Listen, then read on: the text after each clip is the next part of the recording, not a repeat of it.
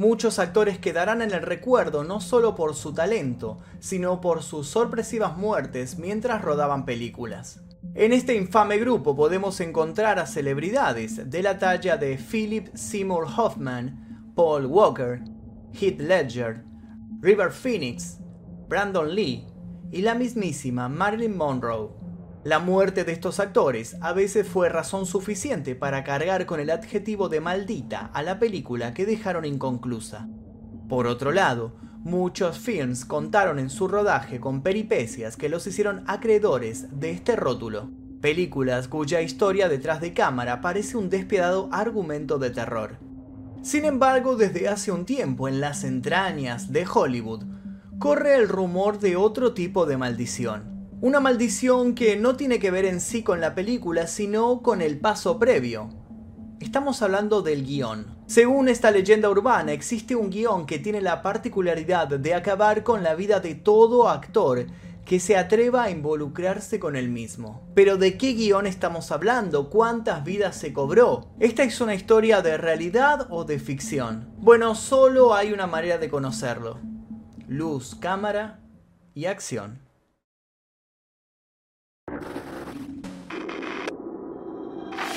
Las pruebas son cada vez más contundentes. No estamos solos. Hay vida fuera de nuestro mundo y está cada vez más cerca. Las señales siempre han estado ahí, solo hay que prestar atención. Cada semana, Magnus y yo les revelaremos información sobre eventos paranormales y visitantes de otros planetas. No se pierdan ninguna de estas increíbles historias en Extraterrestres. Tan cerca que los puedes escuchar. Escucha este nuevo podcast gratis en Spotify. John Belushi nació el 24 de enero de 1949. Cuatro años de televisión como uno de los conductores de Saturday Night Live, siete películas, en especial Colegio de Animales, donde hizo de vandálico estudiante John Blutarsky, y su exitoso proyecto musical Blues Brothers, compartido con Dan Aykroyd, lo llevaron a un estado de reconocimiento público que de algún modo le terminó resultando opresivo. El 5 de marzo de 1982, Belushi fue encontrado muerto en su habitación en el bungalow número 3 del Chateau Marmont del Sunset Boulevard en Los Ángeles, California. La causa de su muerte fue por sobredosis de speedball. ¿Qué, qué es speedball? Es el nombre del famoso cóctel que nace de la mezcla de la cocaína y la heroína. Durante la noche de su muerte, Belushi fue visitado por separado por sus amistades, Robin Williams y Robert De Niro, lo que dio pie a algunas teorías conspirativas. Se empezó a correr el rumor de que la muerte de este actor fue una trama montada por el Departamento de Policía de Los Ángeles, que quería gozar de popularidad con tres resonantes detenciones. A su vez, se afirmó que Kathy Smith, que era dealer y groupie de Belushi, vendía estupefacientes a cuenta de la policía. Esta versión nunca pudo confirmarse. La muerte de Belushi fue investigada por el patólogo forense, Dr. Ryan Norris, entre otros, y se declaró oficialmente como una muerte accidental relacionada con drogas. Todo cambió el 29 de junio de 1982 cuando apareció en el Enquirer un artículo titulado Yo maté a John Belushi. En el artículo, Kathy Smith admitía que había estado con Belushi la noche de su muerte y que le había administrado la dosis fatal de Speedball, y entonces el caso fue reabierto. Smith fue extraditada desde Toronto, arrestada y acusada de asesinato en primer grado. Un arreglo de reducción de condena redujo los cargos a homicidio involuntario y cumplió una condena de 18 meses de prisión. La familia del actor no dio crédito al informe policial y contrató a Bob Woodward, uno de los periodistas de The Washington Post, que desveló el caso Watergate para que buscase algún punto oscuro. Su exhaustiva investigación quedó reflejada en Como una moto, la vida galopante de John Belushi, donde expuso una brutal espiral de autodestrucción. En los últimos meses de su vida, la factura mensual de Belushi para adicciones superaba los 70 mil dólares. La muerte de Belushi conmocionó al medio. Todos saben que al momento de morir, John dejó a la deriva su participación en Los Cazafantasmas, donde iba a interpretar al irreverente parapsicólogo Peter Beckman, que luego terminaría encarnado por Bill Murray.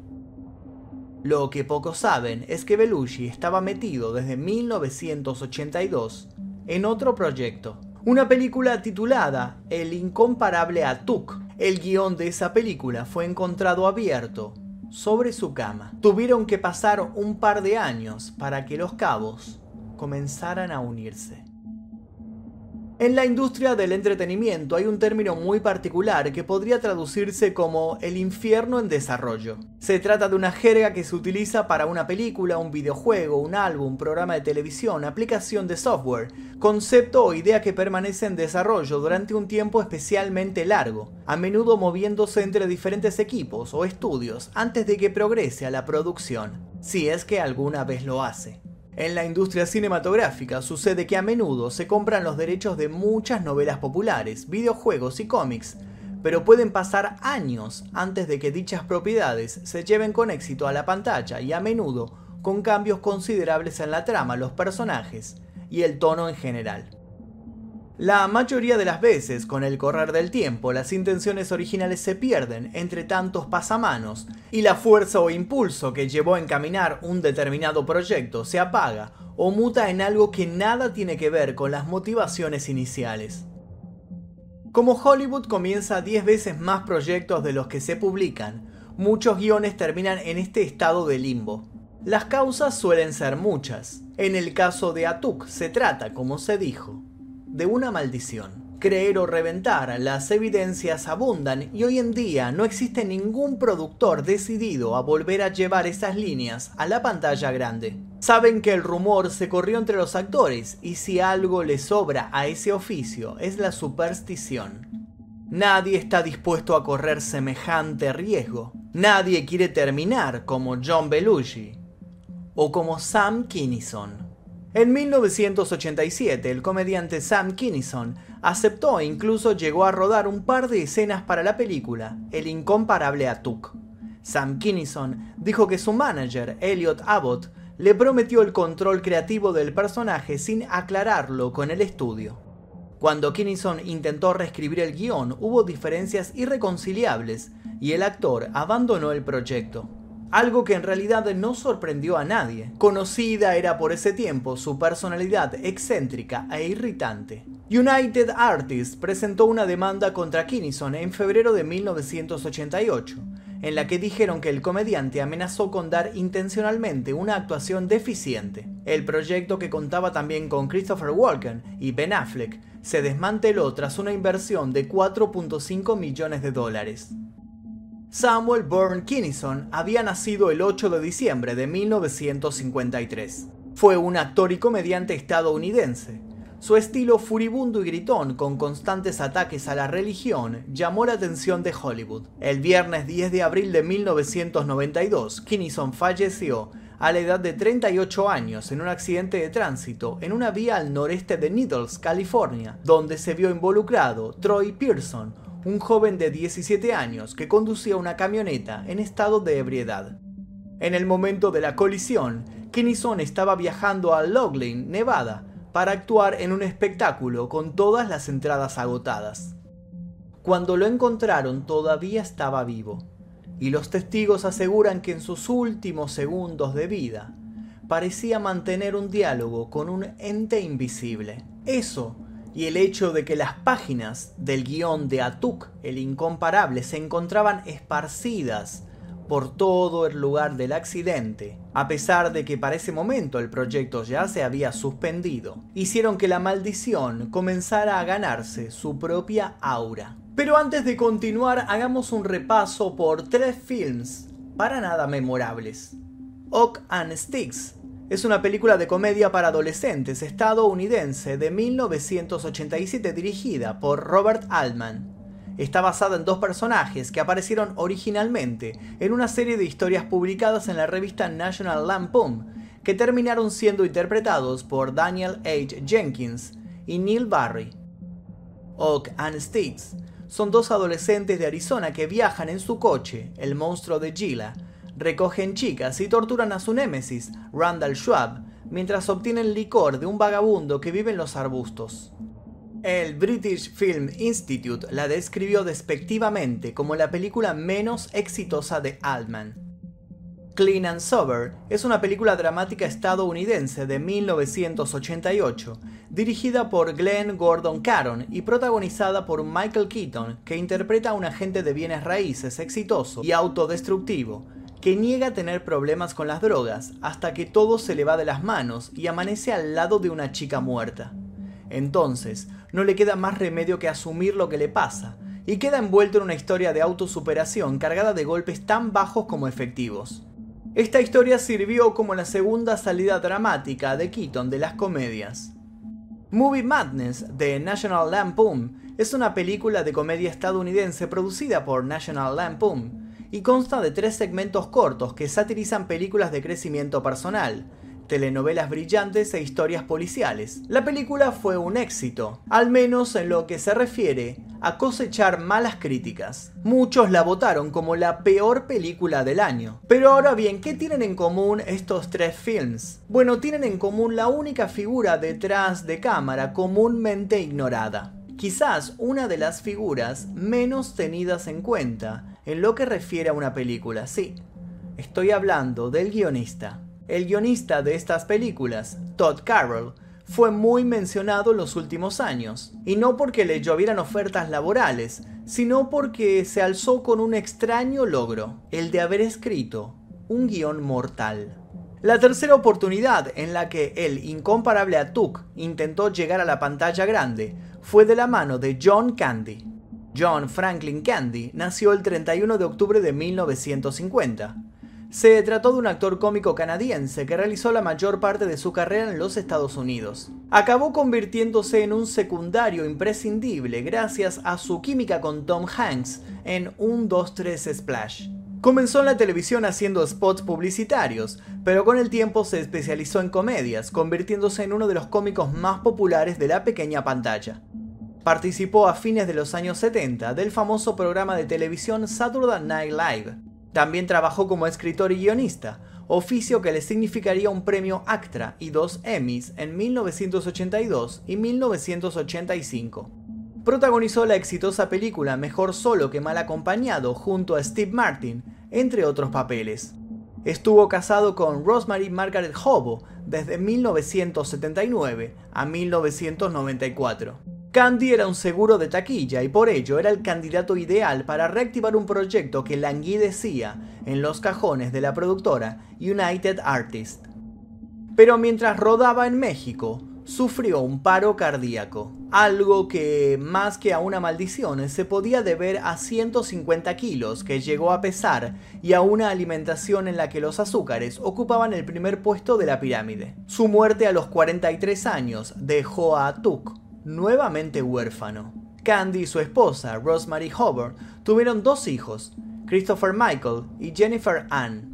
En los premios Canadian Screen se entregan dos galardones llamados The Candies, en reconocimiento al actor que siempre agregaba cláusulas en sus contratos en las que especificaba que si lo querían feliz debían darle heladeras y heladeras llenas de golosinas. Según una de las versiones, una hoja del guion de Atuk se encontraba estrujada en la mano de John Candy cuando lo encontraron desmoronado.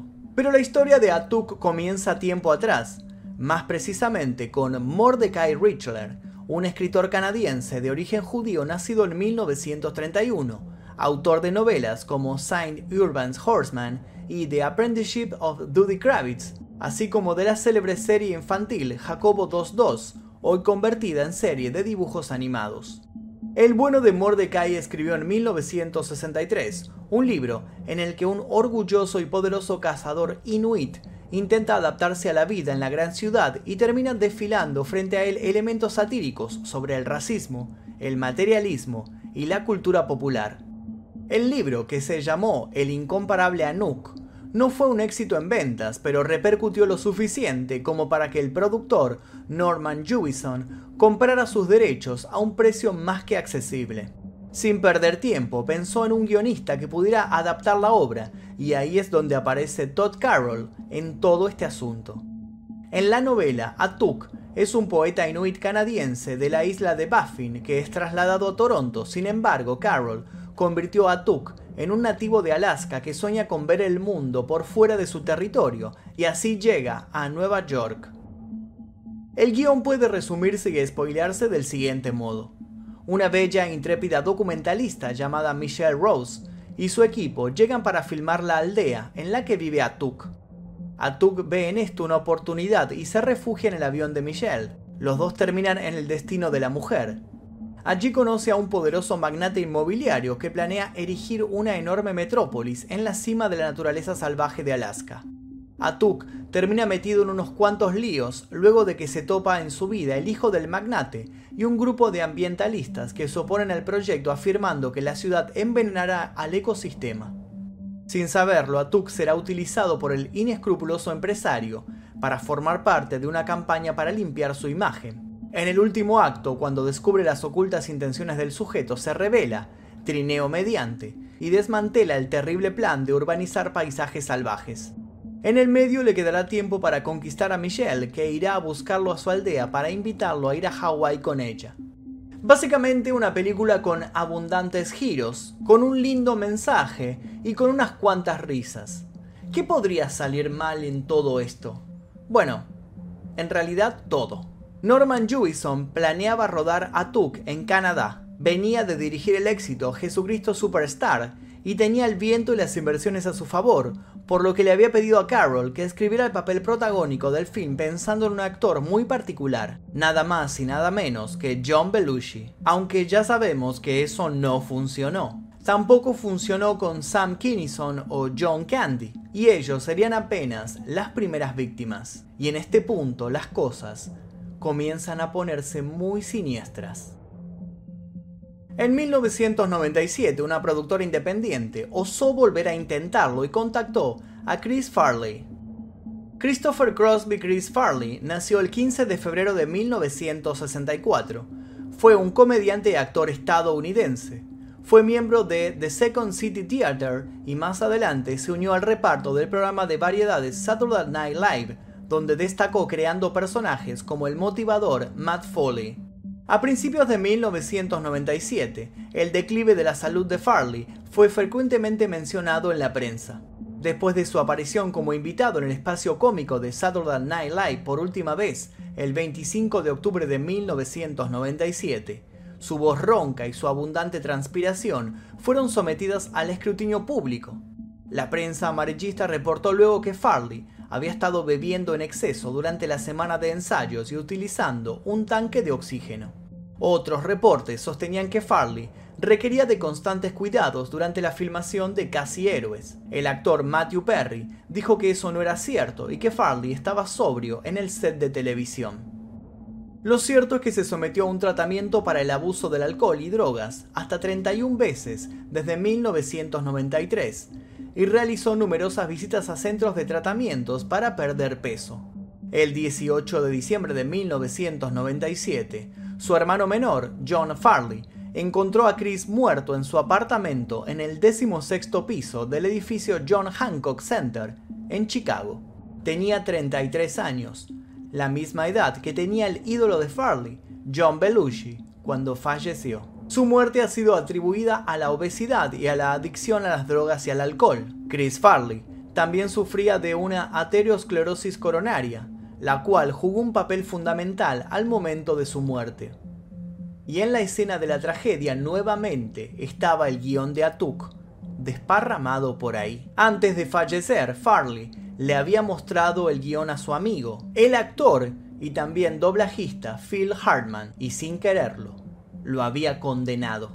Philip Edward Hartman nació el 24 de septiembre de 1948. Fue un actor y humorista canadiense y tal vez lo recuerden por ser quien prestó su voz a Troy McClure y a Lionel Hutz en Los Simpson, personajes que fueron retirados tras su muerte por homicidio. Fue actor en Pequeños Guerreros y Jingle All the Way.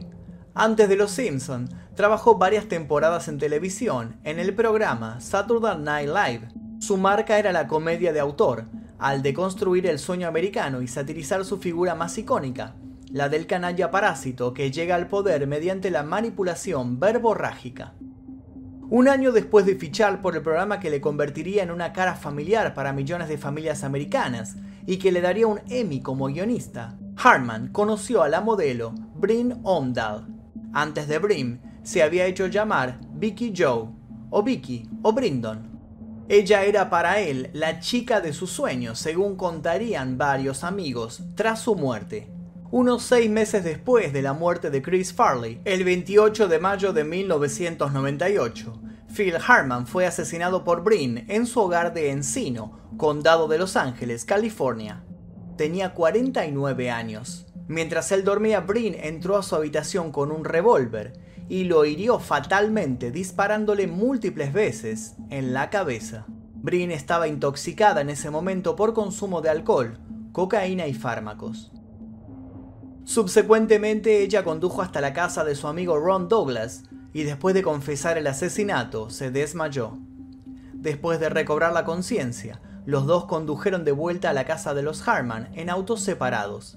Allí Douglas vio el cuerpo sin vida de Hartman. Douglas telefonó a los servicios de emergencia y admitió a la operadora que inicialmente no creyó la versión de Brim. Al llegar la policía trató de retirar a los dos pequeños hijos de los Hartman y a Douglas de la propiedad. Mientras esto sucedía, Brin entró a la habitación y se suicidó disparándose en la sien. En ese momento, un vecino anónimo de los Hartman dijo a un reportero de la CNN que la pareja había estado experimentando problemas maritales.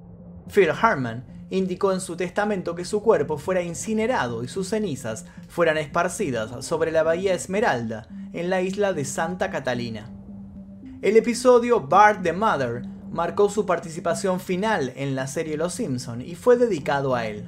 El guion de Atuk se encontró debajo de su cama.